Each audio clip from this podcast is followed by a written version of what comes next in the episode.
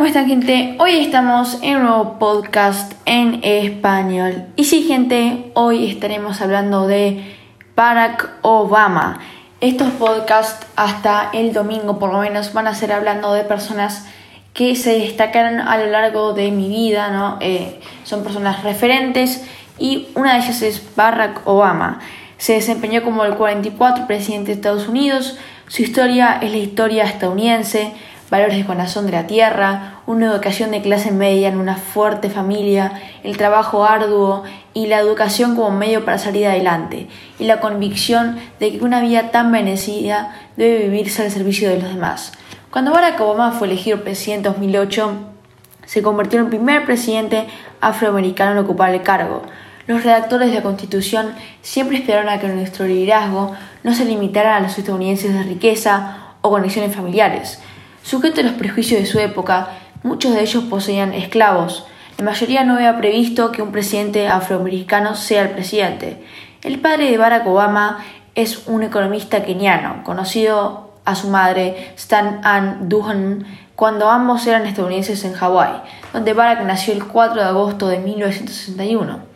Más tarde se divorciaron y la madre de Barack se casó con un hombre de Indonesia. En 1992, Barack se casó con Michelle Robinson, una abogada que también se había destacado en Harvard Law. Sus hijas Malaya y Sasha nacieron en 1998 y 2001, respectivamente. Obama fue elegido para el Senado de Illinois en 1996 y luego para el Senado de Estados Unidos en 2004. En la Convención Nacional Demócrata de ese verano pronunció un discurso de apertura muy aclamado. Algunos expertos lo declararon instantáneamente futuro presidente, pero la mayoría no esperaba que sucediera durante siglos algún tiempo. Sin embargo, en 2008 fue elegido por encima del senador de Arizona John Sheen McCain por 365 a 173 votos electorales. Como presidente entrante, Obama enfrentó muchos desafíos, un colapso económico, guerras en Irak y Afganistán y la continua amenaza del terrorismo. Inaugurado ante una multitud estimada de 1,8 millones de personas, Obama propuso un gesto federal sin precedentes para reactivar la economía y también esperaba renovar la estructura de los Estados Unidos en el mundo. Durante su primer mandato firmó tres proyectos de ley. Un proyecto de ley general para estimular la economía, una legislación que hace que la atención médica sea más accesible y también presionó por una ley de salario justo para las mujeres, una legislación de reforma financiera y esfuerzos para la protección del consumidor.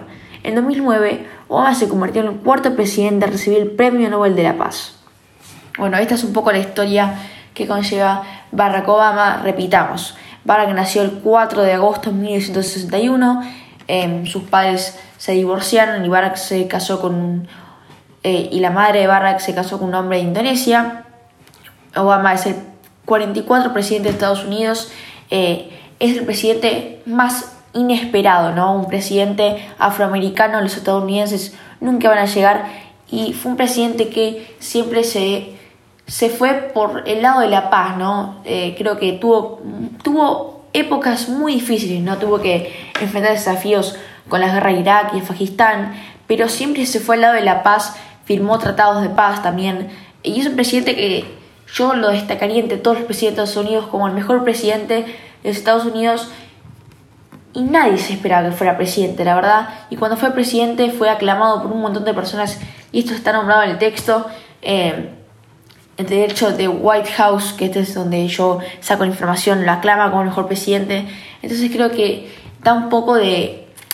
da un gesto de que cualquiera lo que se propone lo puede hacer, ¿no? Y esa es la enseñanza que se deja Barack Obama eh, la verdad que le tengo, le tengo una, como le tengo un, le tengo un encanto a Barack porque vi videos en YouTube de él, vi conferencias que tiene, eh, son muy, muy buenas y también siempre van al lado de la paz, que es lo, por donde yo iría. Eh, así que bueno, gente, hasta acá el podcast de hoy.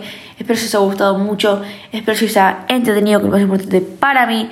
Y nos vemos en el siguiente podcast en español. Chao.